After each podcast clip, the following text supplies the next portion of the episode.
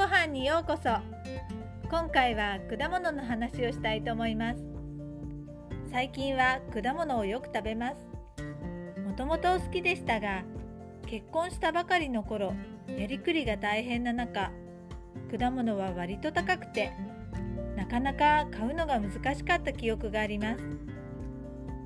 安く手に入る八百屋さんなどを探して買ったりしていましたね。夏みかんとか八作などの柑橘類が好きでみかんは青いみかんが好きです。甘いみかんより昔ながらの酸っぱめなみかんが好きです。その他の果物も好きです。りんごとか柿もよく食べます。旬のもので国産のものを選ぶようにしていますがバナナだけは国産は手に入りにくいので外国産のものになってしまいます。なるべく環境に配慮して流通しているバナナを選んでいます。以前はキウイも国産のものはなかなかお目にかかれませんでしたが最近はたくさん作られているようで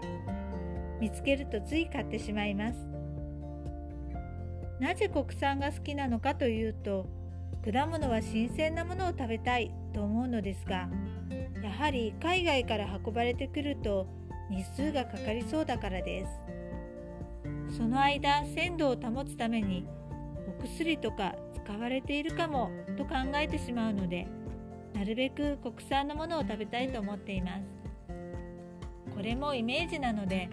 実際は飛行機でその日のうちに届いているなんていうものもあるのかもしれませんが自分が思うことを軸に食べ物も選べばよいのではないかと思っています。どこからかまた情報が入って考えが変わることもあると思いますがそれもそれで良いと思っています。最近東京から愛媛に越してきたのですがスーパーの農家さんの持ち込みコーナーにたくさんの柑橘類がお安く売られていてとても嬉しくてあれこれ買って楽しんでいます。大きな分担が1つ98円とか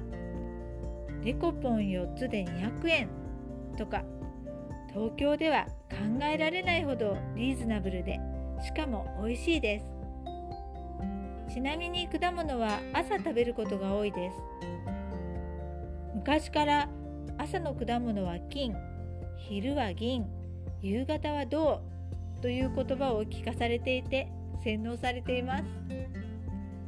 というわけで今回は果物の話をさせていただきました。あなたの元気を祈っています。琴音のありがとうが届きますように。